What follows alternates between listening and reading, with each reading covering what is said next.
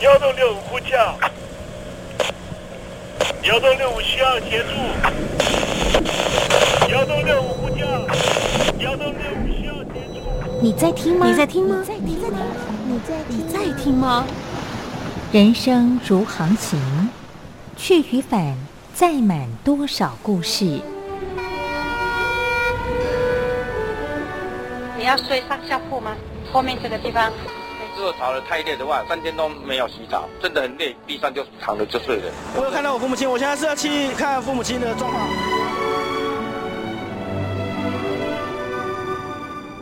聆听故事湾，让每个故事找到属于自己的码头。我到了那儿以后，我们就往妈妈家去。我一到那边，就感觉我妈妈已经她能够活活下来容不容易，我知道。他没他没跟我讲，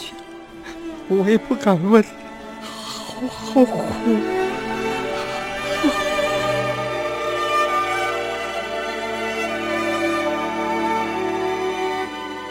聆听故事湾，聆听故事湾。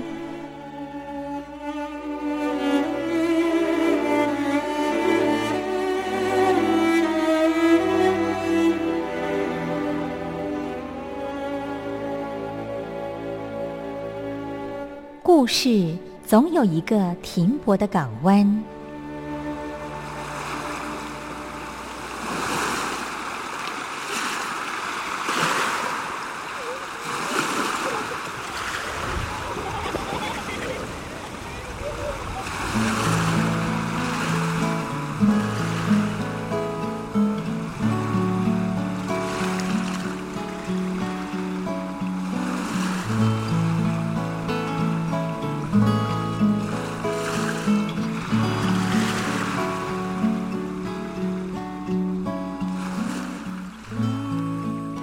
三四五六七七六五四三二一，大陆听众朋友您好，我是您的好朋友东山林，在台北问候您。正在为您进行的栏目就是聆听故事湾，一二三四五六七七六五四三二一，全年无休，每天在空中为您服务。您在每天的凌晨三点十分，或是傍晚的六点十分，都可以在光华之声频道收听到这个栏目，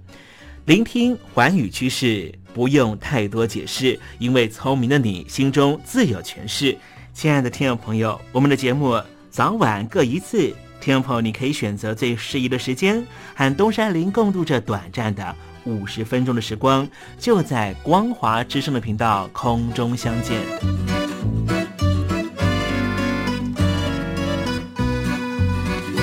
那么，听众朋友，收听、聆听故事湾东山林的节目，到底能够听到什么样的内容呢？尤其啊，我们环宇全世界，焦点放到神州大陆啊，光是整个中国大陆呢，就有将近九千家不同的大大小小的电台了。我们的节目到底有什么不一样的地方呢？嗯，让东山林自吹自擂一下吧啊。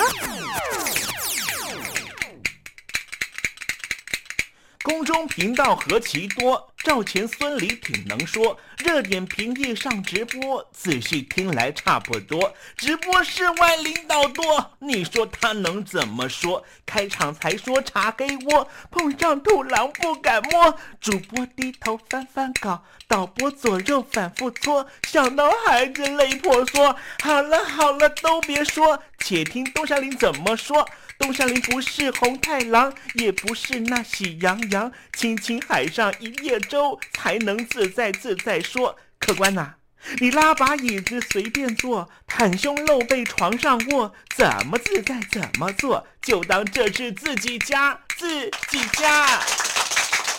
睁大眼睛，show time！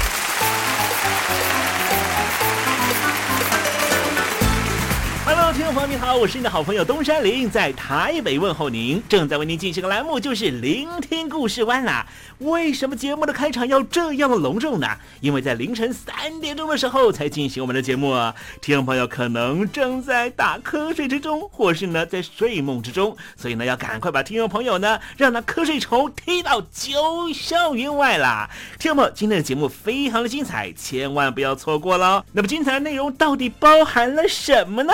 赶快让东山林为您报告。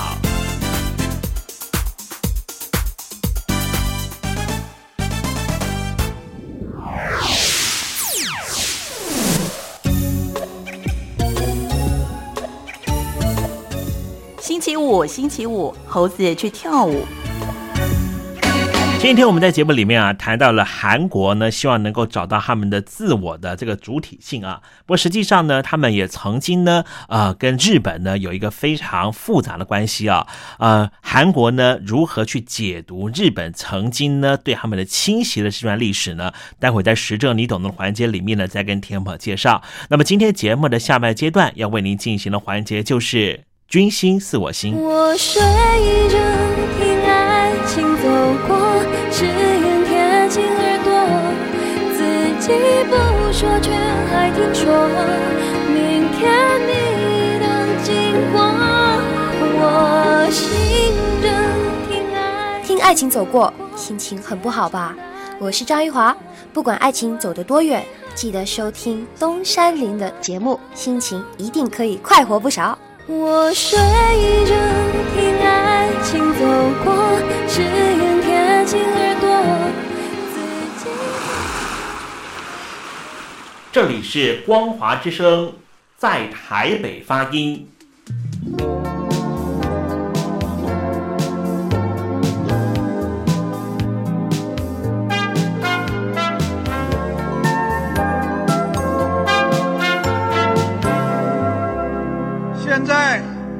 请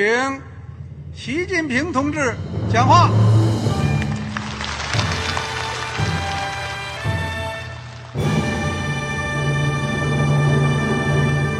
中国梦必须紧紧依靠人民来实现。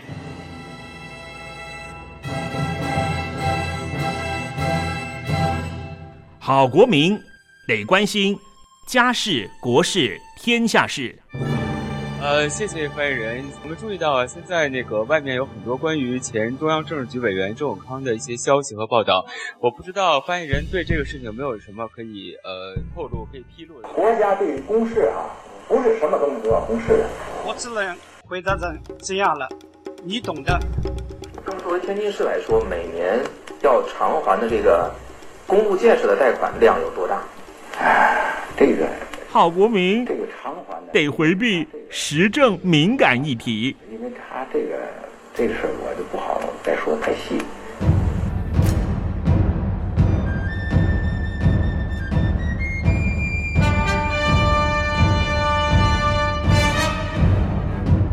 我们要坚持人民当家作主，坚持人民主体地位。任何官方不宜说太细，期望您体谅的话题，尽在时政，你懂的。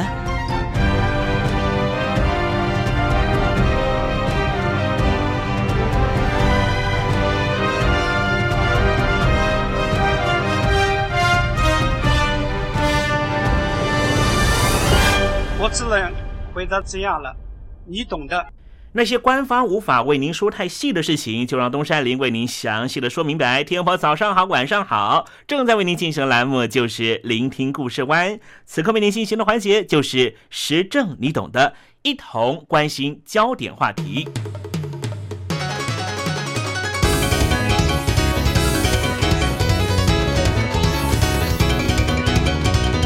二零一五年对于东亚民族来说是很重要的一个年份，因为呢，把时间往回推七十年，在一九四五年的时候，大和民族的对外侵扰的作为，终于在此刻停下来了。所以我们可以看到，在二零一五年的时候，二次世界大战结束的七十周年，包含了东亚各国都举行了许多的纪念活动。尤其对于大韩民族来说，朝鲜民族来说是更为的重要啊！在一九四五年。韩国脱离了日本殖民统治之后，获得了民族解放的机会，也就是呢，南韩在二零一五年庆祝他们光复七十周年。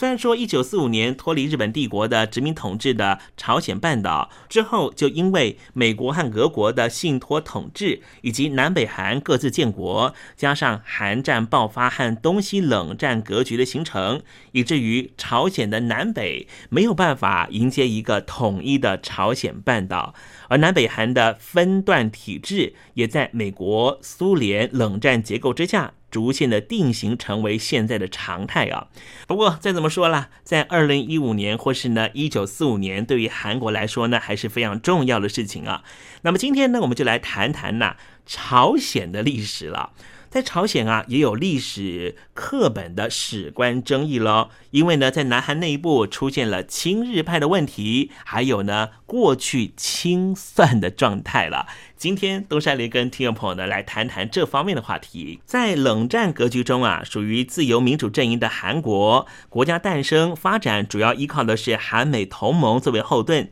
在美日也是同盟关系之下。韩国和日本的双方关系初期并没有不好的迹象。为了安保生存和经济发展的理由，在一九六五年，当时的朴正熙总统选择和日本发展正常化的国家关系。因此呢，二零一五年呢，也是韩国日本关系正常化迈向五十年的重要年份了。那么，在一九九零年代的初期啊，旧的苏联共产集团分崩离析啊。当时，南韩迈向民主化的过程之中，南韩外交重点逐渐的从重视国家安全的安保外交，转而成为预备统一的统一外交。首次见到政党轮替的金大中总统，在两千年的时候啊，在平壤和北韩领导人金正日签订了南北共同宣言，让南北关系产生了质的变化。二零一五年的六月十五号，就是南北共同宣言十五周年的纪念日。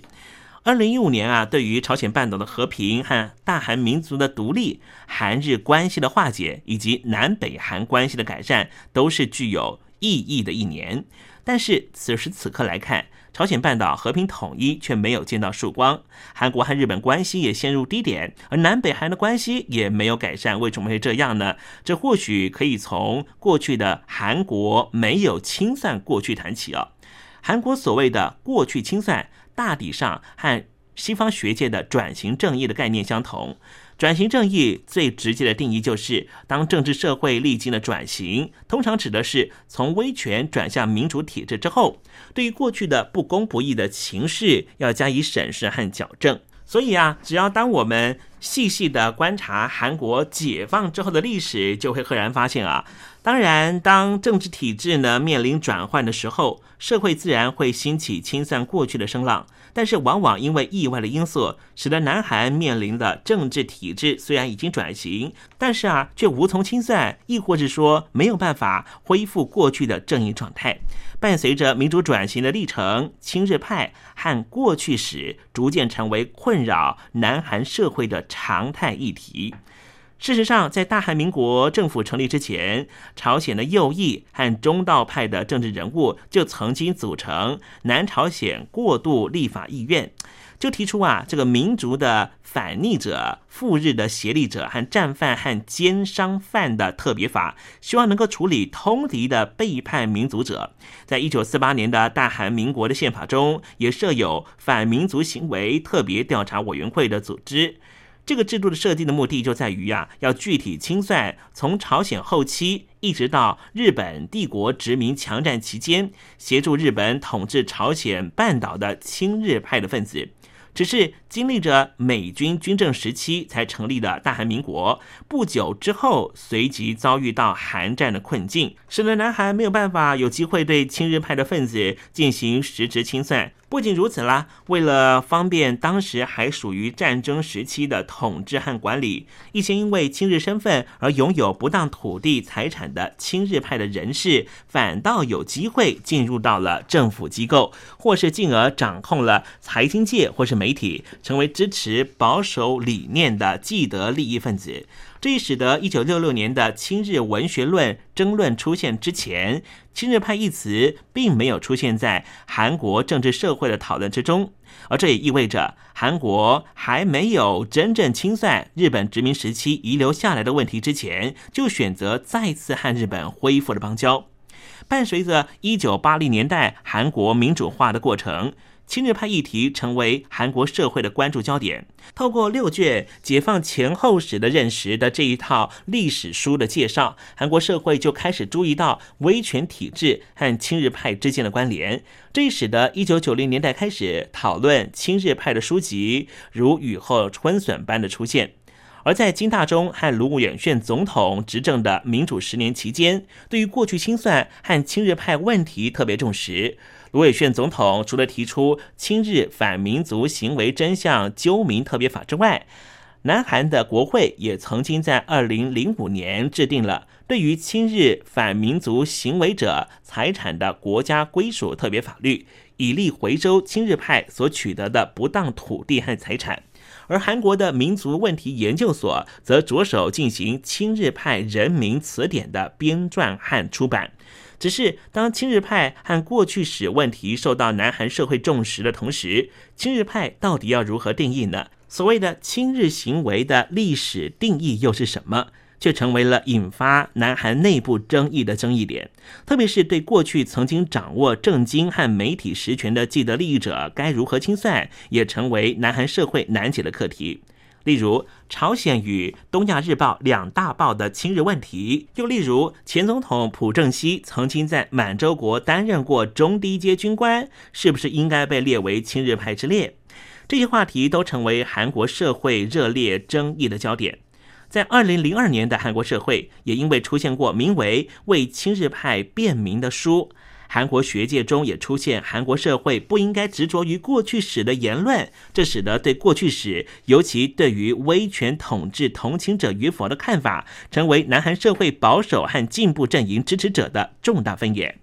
由于进步派所保持的是亲北反美和参与民主路线，和保守派的亲美反共与经济发展路线是天壤之别。两派支持者对于历史的观点已随之出现了极大的反差，这使得历史教科书的编撰和采用在南韩也是一个非常棘手的课题。简单的说，韩国的保守派在反共意识形态作用之下，无法忍受亲北和亲共的文字描述。相反的，韩国的进步派则在反日和反威权的民族情感之下，无法兼容于任何有亲日嫌疑或是反民族的文字论述。也因此，在金大中和卢武铉执政期间，当时韩国的高中国中教科书中过分左倾向的历史观，受到保守派教育学者和历史学家的强烈反弹。在朴槿惠执政期间，保守派的知识分子所撰写的历史教科书，则被贴上了。亲日的标签，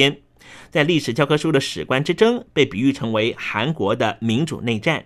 而这种产生于南韩内部的冲突被称为是南韩葛藤。葛藤的意思啊，指的就是呢意见的纠葛和冲突对立，并且也反映出对于南北韩统一方式和进程的认知差异上面。虽然说南韩内部对于过去史的解读有所不同，而且持续的进入争执之中，但是南韩社会对于日本教科书企图美化或是掩盖日本帝国与军国主义的批评倒是非常一致。虽然说从各种数据来看，过往日本一直是韩国和美国之后排名第二重要的邦交国家，但是二零一五年韩国和日本邦交正常化迈入五十周年之际，却出现了东京当局和首尔当局关系处于建交以来的最冰点的情况。因为首尔当局是片面的宣布停办所有韩日邦交正常化五十年的文化纪念和学术活动。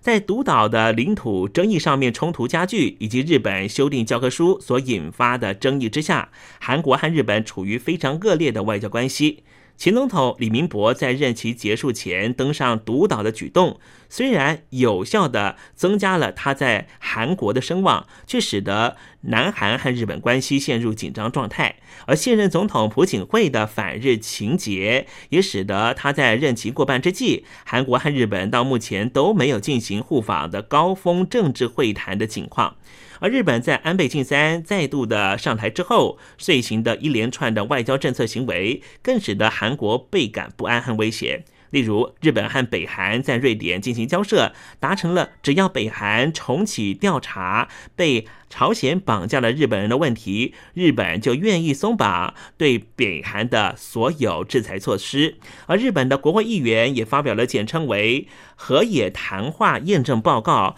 的慰安妇问题日韩交涉的经纬，从河野谈话的做成到亚洲女性基金，提到了作为河野谈话依据的慰安妇的证言不值得相信的言论。这些言论都使得首尔当局根本不想跟东京当局有任何的接触。这些作为。是在在牵动着南韩政府和民众的反日敏感神经，并且使得首尔当局选择逐渐的和北京当局靠近。我们从后见之明的角度可以发现啊。南韩由于在历次的政体转型的过程之中，始终无法彻底的清算过去，以至于没有被清算的殖民遗绪结合没有被清算的威权遗绪，成为目前南韩保守派和进步派理念相对的基础。这也是为什么亲日派问题在中战。或者说，在光复的呃七十年的今日，仍旧是如同日本帝国殖民时期残留下来的幽灵一样，继续的盘踞在南韩社会的上空，而不时引发南韩社会内部冲突，这都是重要的原因。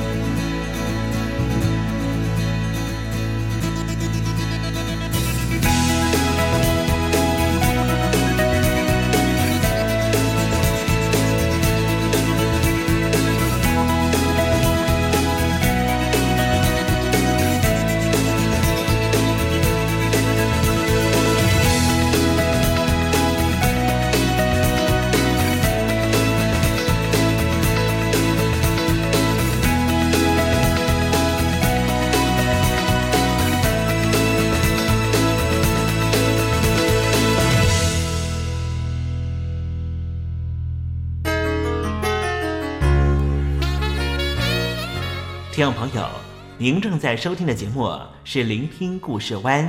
欢迎您写信到台北邮政一七零零号信箱，台北邮政幺七零零号信箱和东山林联系。东山林就是东边的山里有只麒麟的东山林，东山林等候您的来信哦。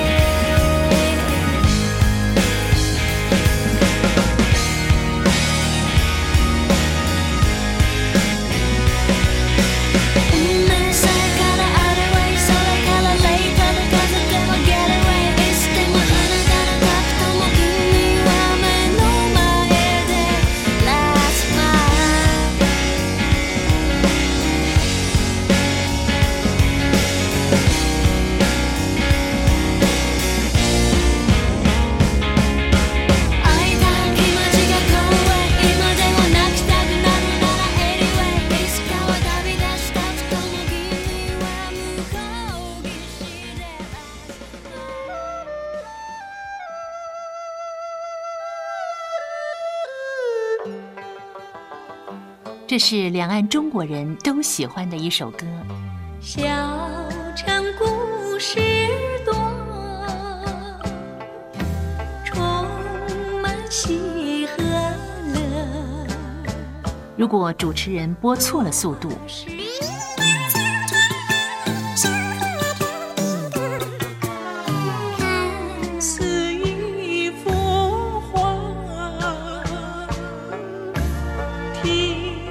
或快或慢的走调歌曲，都不是听众喜欢的。人生境界真善美，这意包括。两岸和谐关系，也得循序渐进，快慢相宜。小城故事真不错，情。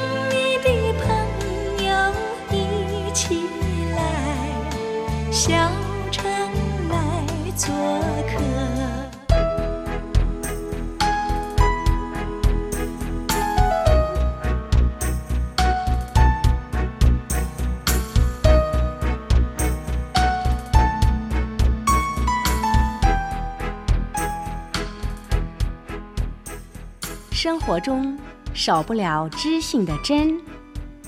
生活中少不了理性的善，生活中也少不了感性的美。光华之声，永远陪伴您，生活在真善美的世界。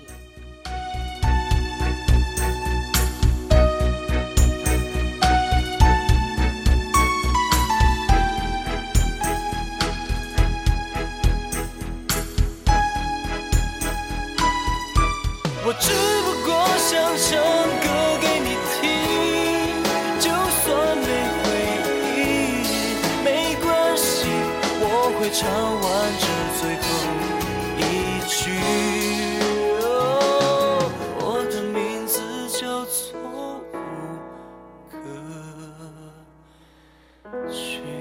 大陆的听众朋友，你好，没错，我就是吴克群。不管你现在在做什么，不管你现在在哪里，吴克群和光华之声在台北问候你。我只不过想唱歌给你听，用尽我全力，一首歌。这里是光华之声。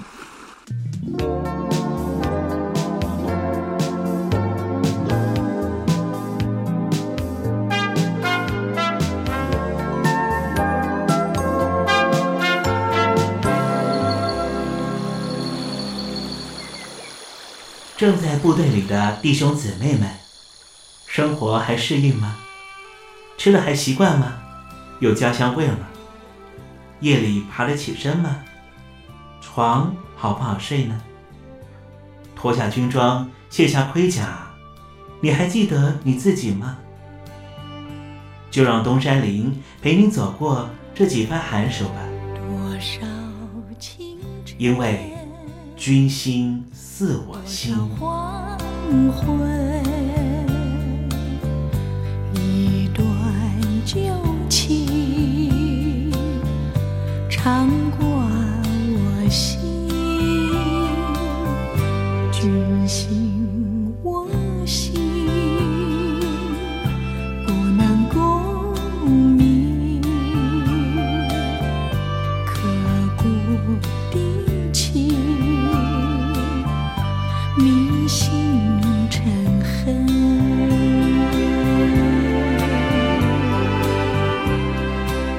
心似我心。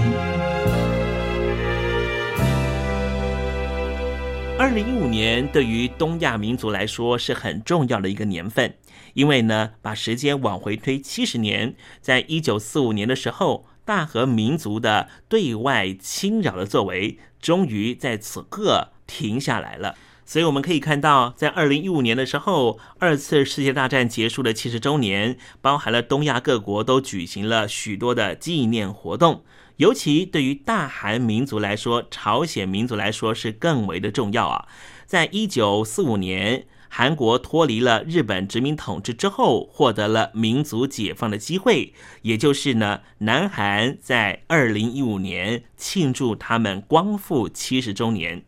虽然说一九四五年脱离日本帝国的殖民统治的朝鲜半岛之后，就因为美国和俄国的信托统治，以及南北韩各自建国，加上韩战爆发和东西冷战格局的形成，以至于朝鲜的南北没有办法迎接一个统一的朝鲜半岛，而南北韩的分段体制也在美国、苏联冷战结构之下。逐渐的定型成为现在的常态啊。不过再怎么说啦，在二零一五年或是呢一九四五年，对于韩国来说呢，还是非常重要的事情啊。那么今天呢，我们就来谈谈呐朝鲜的历史了。在朝鲜啊，也有历史课本的史观争议喽。因为呢，在南韩内部出现了亲日派的问题，还有呢过去清算的状态了。今天东山林跟听众朋友呢来谈谈这方面的话题。在冷战格局中啊，属于自由民主阵营的韩国，国家诞生发展主要依靠的是韩美同盟作为后盾，在美日也是同盟关系之下。韩国和日本的双方关系初期并没有不好的迹象。为了安保生存和经济发展的理由，在一九六五年，当时的朴正熙总统选择和日本发展正常化的国家关系。因此呢，二零一五年呢，也是韩国日本关系正常化迈向五十年的重要年份了。那么，在一九九零年代的初期啊，旧的苏联共产集团分崩离析啊，当时南韩迈向民主化的过程之中，南韩外交重点逐渐的从重视国家安全的安保外交，转而成为预备统一的统一外交。首次见到政党轮替的金大中总统，在两千年的时候啊，在平壤和北韩领导人金正日签订了南北共同宣言，让南北关系产生了质的变化。二零一五年的六月十五号，就是南北共同宣言十五周年的纪念日。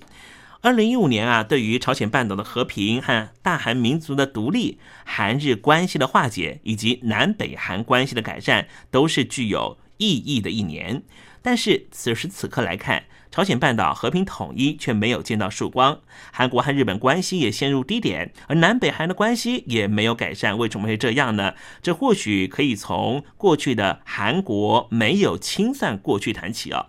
韩国所谓的过去清算，大抵上和西方学界的转型正义的概念相同。转型正义最直接的定义就是，当政治社会历经了转型，通常指的是从威权转向民主体制之后，对于过去的不公不义的情势要加以审视和矫正。所以啊，只要当我们细细的观察韩国解放之后的历史，就会赫然发现啊，当然，当政治体制呢面临转换的时候，社会自然会兴起清算过去的声浪。但是，往往因为意外的因素，使得南韩面临的政治体制虽然已经转型，但是啊，却无从清算，亦或是说没有办法恢复过去的正义状态。伴随着民主转型的历程，亲日派和过去史逐渐成为困扰南韩社会的常态议题。事实上，在大韩民国政府成立之前，朝鲜的右翼和中道派的政治人物就曾经组成南朝鲜过渡立法议院，就提出啊，这个民族的反逆者、赴日的协力者和战犯和奸商犯的特别法，希望能够处理通敌的背叛民族者。在一九四八年的大韩民国的宪法中，也设有反民族行为特别调查委员会的组织。这个制度的设定的目的就在于呀，要具体清算从朝鲜后期一直到日本帝国殖民强占期间，协助日本统治朝鲜半岛的亲日派的分子。只是经历着美军军政时期才成立的大韩民国，不久之后随即遭遇到韩战的困境，使得南韩没有办法有机会对亲日派的分子进行实质清算。不仅如此啦，为了方便当时还属于战争时期的统治和管理，一些因为亲日身份而拥有不当土地财产的亲日派的人士，反倒有机会进入到了政府机构，或是进而掌控了财经界或是媒体，成为支持保守理念的既得利益分子。这也使得一九六六年的亲日文学论争论出现之前，亲日派一词并没有出现在韩国政治社会的讨论之中，而这也意味着韩国还没有真正清算日本殖民时期遗留下来的问题之前，就选择再次和日本恢复了邦交。伴随着一九八零年代韩国民主化的过程。亲日派议题成为韩国社会的关注焦点。透过六卷解放前后史的认识的这一套历史书的介绍，韩国社会就开始注意到威权体制和亲日派之间的关联。这也使得一九九零年代开始讨论亲日派的书籍如雨后春笋般的出现。而在金大中和卢武铉总统执政的民主十年期间，对于过去清算和亲日派问题特别重视。卢伟炫总统除了提出亲日反民族行为真相究明特别法之外，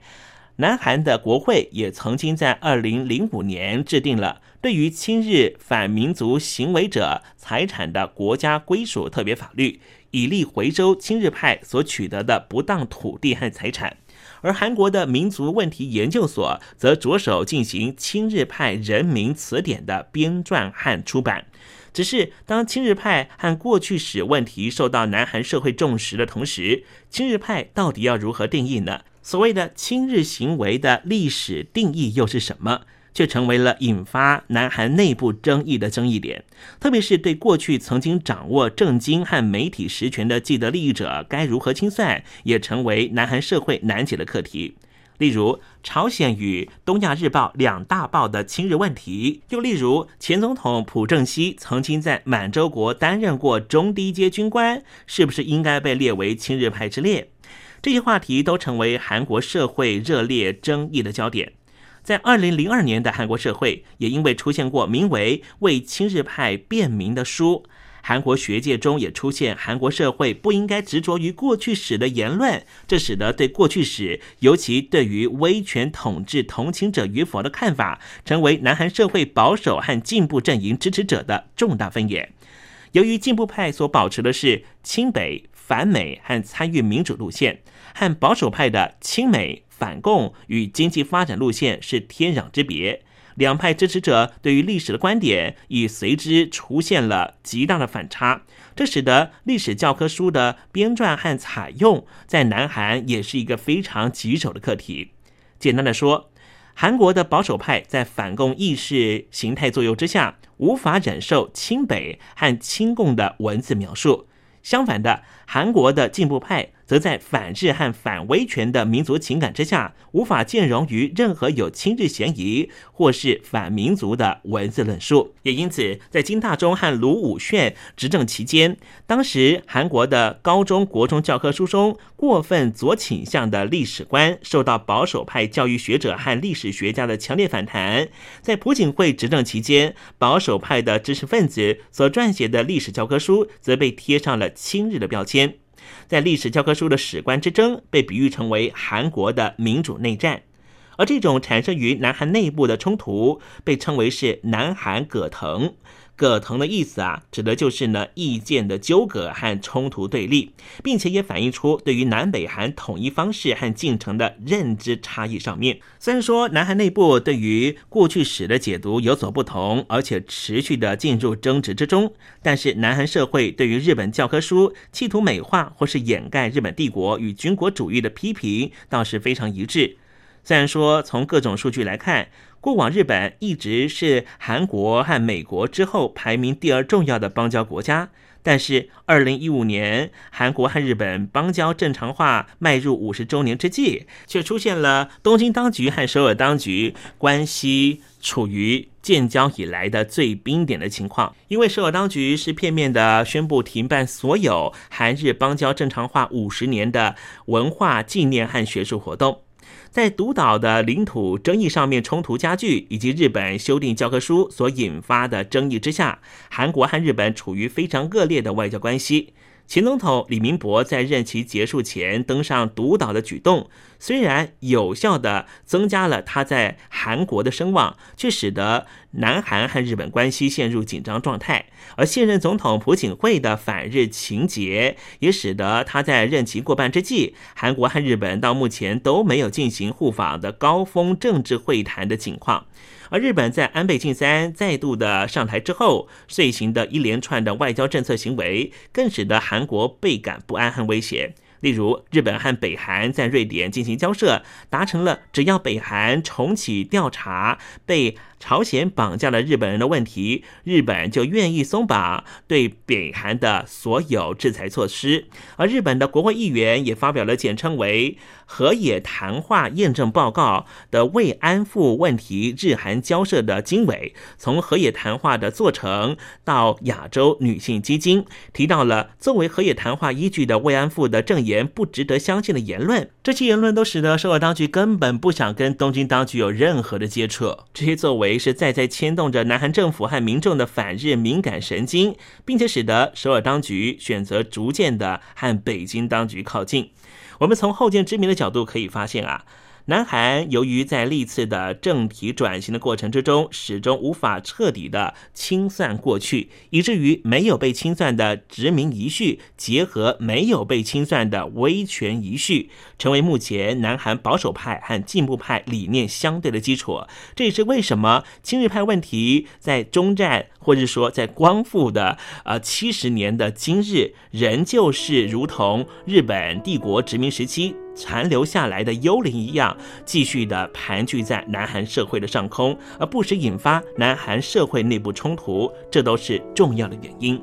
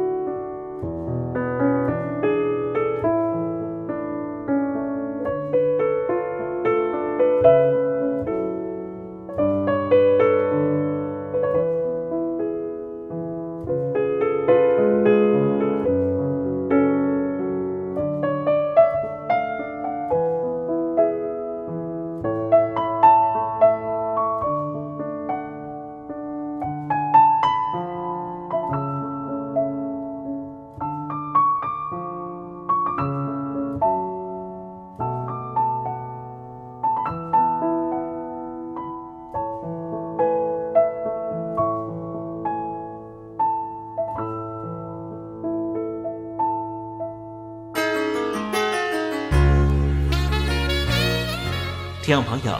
您正在收听的节目是《聆听故事湾》，欢迎您写信到台北邮政一七零零号信箱，台北邮政幺七零零号信箱和东山林联系。东山林就是东边的山里有只麒麟的东山林，东山林等候您的来信哦。杨柳青青着地垂，杨花漫漫搅天飞。柳条折尺花飞尽，借问行人归不归？听众朋友，这首出自于隋朝的送别诗，作者是什么人已经没法考据了。但是诗句里面借由折下柳条送给友人的情节描绘，也确实传达出对朋友那份恋恋不舍的情谊。节目接近尾声了，要跟听众朋友说再见了。东山林不奢望明天和你在空中相会，只期望听众朋友明日一切平安喜乐。再见了。